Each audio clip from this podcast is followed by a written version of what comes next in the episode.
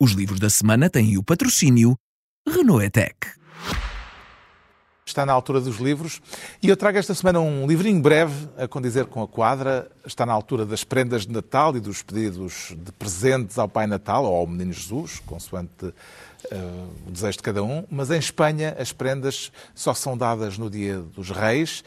Por isso, para os espanhóis, o mais adequado é escrever aos Reis Magos. É o que faz o escritor Fernando Arrabal, um ícone das vanguardas do século XX, foi surrealista, cruzou-se com figuras como André Breton, Salvador Dalí, Samuel Beckett, Andy Warhol e tem uma mania antiga de escrever cartas públicas, uma mania que, aliás, lhe valeu a prisão e o exílio por causa de uma famosa carta ao general Franco nos anos 70 do século passado. Arrabal tem atualmente 91 anos e esta carta aos Reis Magos foi publicada originalmente em 2012, mas mantém-se absolutamente atual ou até absurdamente atual. Evidentemente, sendo o autor quem é, uma das figuras de proa do chamado teatro do absurdo e sendo o mundo ele próprio absurdo, como está à vista de todos, esta carta não poderia formular desejos inócuos e bem comportados, por isso, na lista de pedidos de Arrabal aos Reis Magos encontramos desejos poéticos, como o de uma lata de sol, ou, mais prosaicamente, a vontade de receber como prenda um pelo do cu, mas limpo, do presidente de todas as Rússias. Carta aos Reis Magos, de Fernando Arrabal, edição Antígona. O João Miguel Tavares sugere uma prenda de Natal também, mas um pouco mais pueril. Não sei, Carlos, vou falar de uma porca, não é? Uh, é uma porca, mas é, é, um, é, uma porca que, com a qual passei, uh, de facto, boas noites, mas foi, mas foi... Está tudo estragado. Está. Mas foi ainda por cima, juntamente com, com, com os meus filhos, porque estes livros. isto fica. Está pior. Soa tão mal tudo isto.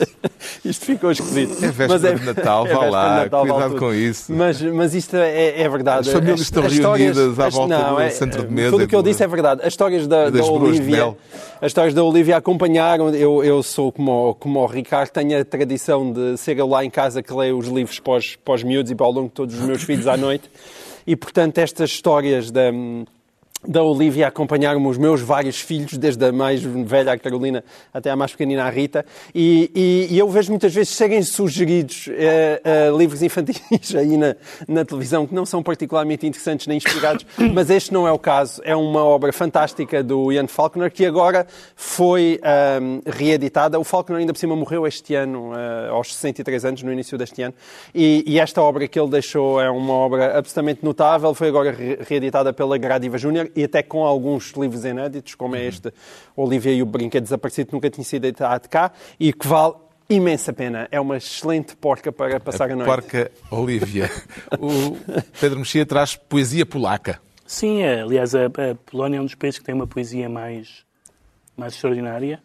Um, uh, e um, a Wisława Szymborska, que foi, que foi Nobel, um, uh, faria 100 anos, foi em 23, já morreu há uns anos, e esta antologia, que se chama O Inconcebível Acaso, é uma antologia de poemas mais autobiográficos. Ela não é uma, uma autora particularmente autobiográfica, mas joga muito com estas duas coisas, ou seja, com a ideia de que uh, a vida é mais um acaso do que um destino, e é bastante inconcebível, isto é bastante absurdo.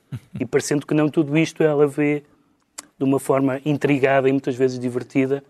É uma poesia que pode um pouco uh, baralhar as noções que alguns de nós têm de poesia e só por isso valeria a pena. O Ricardo Araújo Pereira traz isto é incrível, Carlos. Montaigne. Pois Quer é. dizer, não Agora, trouxe. A questão é a seguinte, Carlos. Uh, sou eu que escolho os acontecimentos editoriais ou são os acontecimentos editoriais que me escolhem a mim? É, enfim, é, nunca saberemos. É de facto Montaigne. Não é Primatur, é o segundo mas volume. Mas é o segundo volume. É o segundo volume, está bem, mas é um grande... Isto é, a, a editora reclama ser, e eu acredito, a primeira a tradução integral dos, dos ensaios de Montaigne para, para português. O Montaigne, basicamente, a gente pode dizer dele que inventou este excelente, magnífico género híbrido que é o ensaio, que, que, que inclui uh, pequenos episódios biográficos que são depois pretexto para, uma, para outras reflexões. É um acontecimento editorial, Carlos. Assim se conclui a reunião semanal antes da consoada, com um acontecimento editorial. Dois a oito dias depois das filhós e das rabanadas, cá estaremos de novo à mesma hora para a última reunião do ano, os mesmos de sempre. Pedro Mexia, João Miguel Tavares e Ricardo Araújo Pereira.